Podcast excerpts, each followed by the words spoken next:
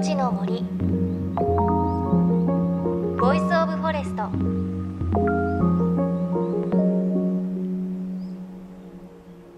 おはようございます。高橋万里恵です。JFN38 局を結んでお送りします。命の森 Voice of Forest。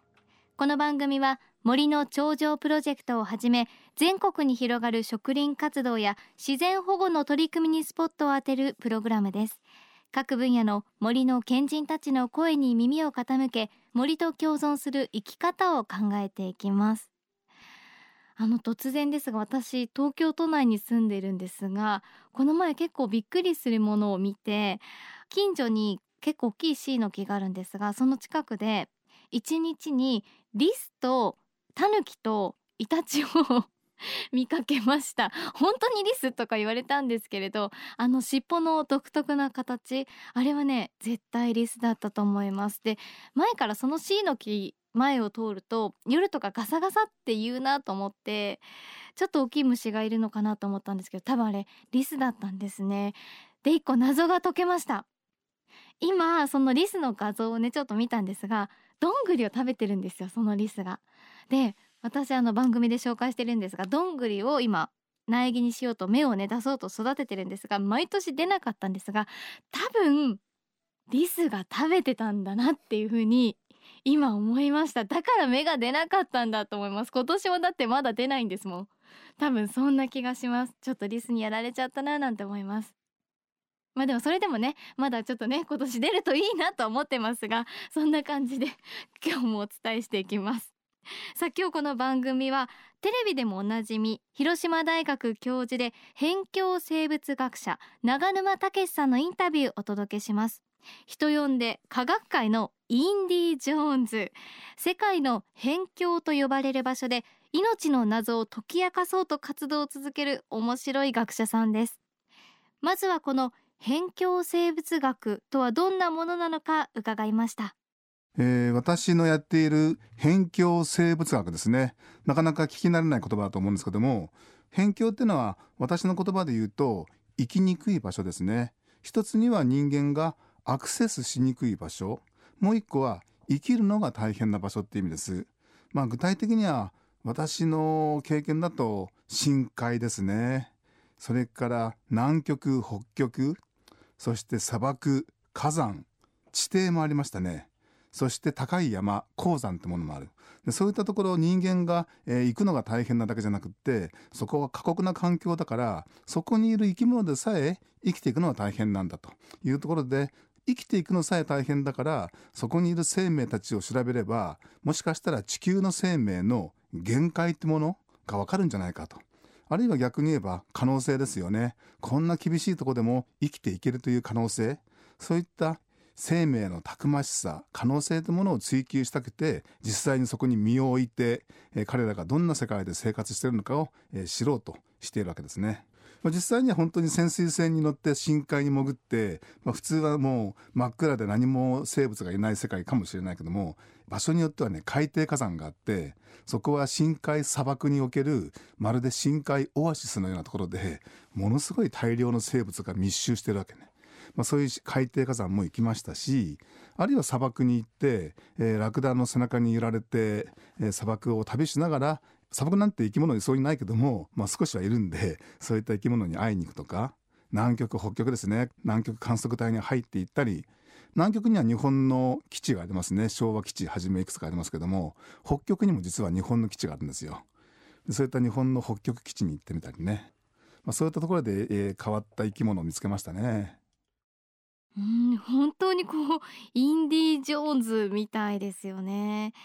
そんな長沼さんこれまで海底火山にワシャワシャといる不思議な生き物をはじめさまざまな生き物を採集研究してきました。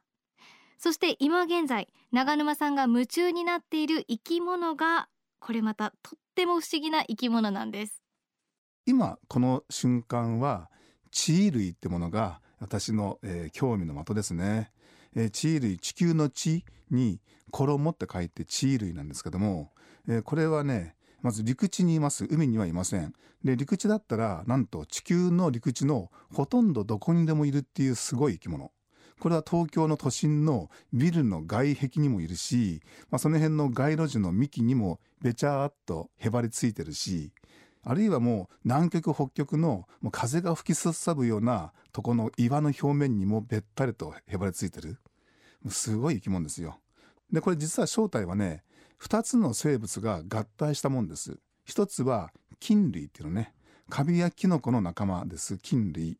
でその菌類はまあカビと思ってもらってるんですけどもカビがこう家の骨組みのようなものを作るのその家の骨組みのようなものの中に藻が入ってるんですねで藻ってものは太陽の光を浴びて光合成をしてでんぷんと酸素を作る。でそのでんぷんと酸素が周りの家の骨組みを作ってくれてる菌類の方に提供される。お互いに持ちつ持たれつの共存関係というかな。まあ今風に言えばウィンウィンの関係なんですよね。そのウィンウィンの関係でもって地球の陸地のありとあらゆる場所に進出できるのが地衣類。多分地球の陸上で一番強い生き物だと思ってます一つ私が今夢見てるのは将来人類が火星に進出するその時にいつまでもヘルメットや宇宙服を着てらんないので火星の環境を地球みたいにしてヘルメットを外そうじゃないかと。で火星の空気の中に酸素を増やす時に光合成生物を送るんだけどもやはり火星の過酷な環境に適応できるのは地衣類しかいないんじゃないかと思ってますね。で地衣類を送り込んで火星の空気に酸素をどんどん増やしていくというのが私の地衣類を使った火星テラフォーミングの夢です。そうね火星テラフォーミングってねまあ今アニメやねコミックなんかでちょっとテラフォーマーズってありますけども、まあ、あれの背景にあるもんですね火星の環境を地球みたいにしてやがてね地球ってものは人間が増えすぎて住みにくくなっちゃうから火星に移住するんだって話ですけども、まあ、その前に火星の環境を地球のようにしておこうというようなものをテラフォーミングって言います。うん、テラフォーミングってそういう意味だったんですね。まさかお話火星移住の話にまで行くとは思いませんでした。すごいですね。地衣類。であのこの地類ですが苔とはちょっと違います。以前ねちょっとやりましたが苔は自分だけで光合成して生きています。でも地類というのはまずまあ藻があってその藻は菌類の骨組みの中で守られながら光合成をしています。でそこでできた栄養をいわばこう家賃のように骨組みとなっている菌類に払うことで生きているんですね。すごい仕組みですよね。あの見た目も苔とは違ってもう少しイメージとしてはふさふさじゃなくてペタッとしています。ネットで検索をすると地類すぐ出てきますがあの地球の地に衣服の「衣」で地類です。ぜひ街中や公園の街路樹で探してみてください、まあ、イメージとしては木にこう苔がついてもう乾燥しちゃったのかなみたいな感じなんですがあれ実は生き物なんですね。さ菌類と藻がお互いにウィンウィンの関係を築いている地類。この生き物はある意味地球上の生き物の分かりやすいお手本だと長沼さんは話します。地類のね共生関係ね。これ言ってみれば1たす1が2じゃなくって1たす1が3になるような関係なんですね。単に2つのものが存在するんじゃないんですよ。2つのものが力を出し合うことによってより大きなものが得られるってことですね。これを共生関係っていうんだけどもまさにチーリーはそのお手本ですね。で実際のこう自然界というか生態系を見ると2つの生き物しかいないってはずがないですよ。たくさんの生き物がいるでそれらの生き物の中にはもちろん 1+1 が2にとどまるものもいるけど中には 1+1 が3になるようなものもいっぱいいるわけですね。で生態系ってものは単にいろんな種類のものが集まって成り立ってるのみならず 1+1 が3になるようなパワーを発揮しているのが生態系であり、まあ、生態系っていうのは抽象的な概念ですけども実際には森という実態がありますよね。森という実態は本当に 1+1 が3の世界が現実に存在するってこと。そこを私たちが見ていかないと単なる生き物の集団集合体 1+1 は2以上じゃなくなっちゃうわけです。なんとかその3の部分を見ていこうじゃないかと思います。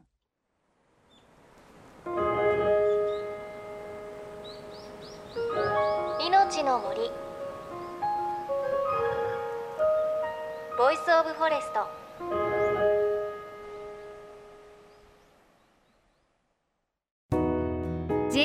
38局では東日本大震災で被災した沿岸部に津波から命を守る森の防潮堤を作る森の頂上プロジェクトを支援する募金を受け付けています。この森の頂上プロジェクトに取り組んでいる AIU 損害保険株式会社では中小企業を災害や事故から守る損害保険のラインナップビジネスガードを提供。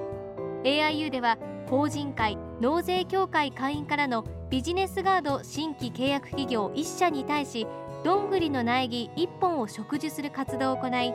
被災地の復興全国の防災減災に取り組んでいます。詳しくは番組のブログをご覧ください。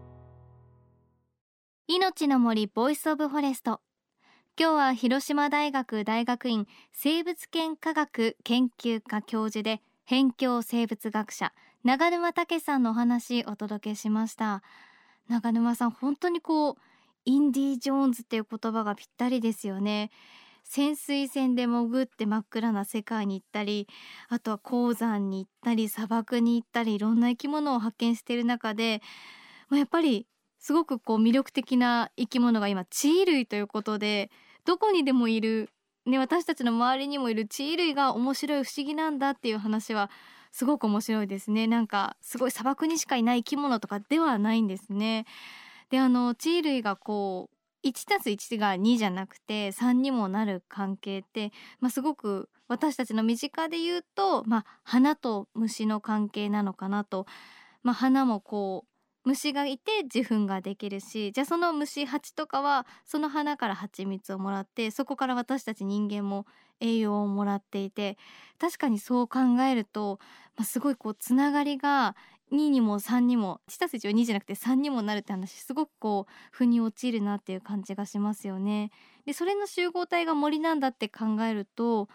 まあ、普段こうパッと見る森もあの中ではいろんな生き物のつながりがあるんだなんて長沼さんの目線にちょっと近づけるのかなという感じがします。あとこのインディ・ジョーンズ長沼さん最近新種の生き物を発見したということでご活躍です。来週も長沼毅さんのインタビューをお届けしていきます。そして番組ではあなたの身近な森についてメッセージお待ちしています。メッセージは番組ウェブサイトからお寄せください。こんな不思議な生き物私の周りにいますとかありますでしょうか？命の森 Voice of Forest。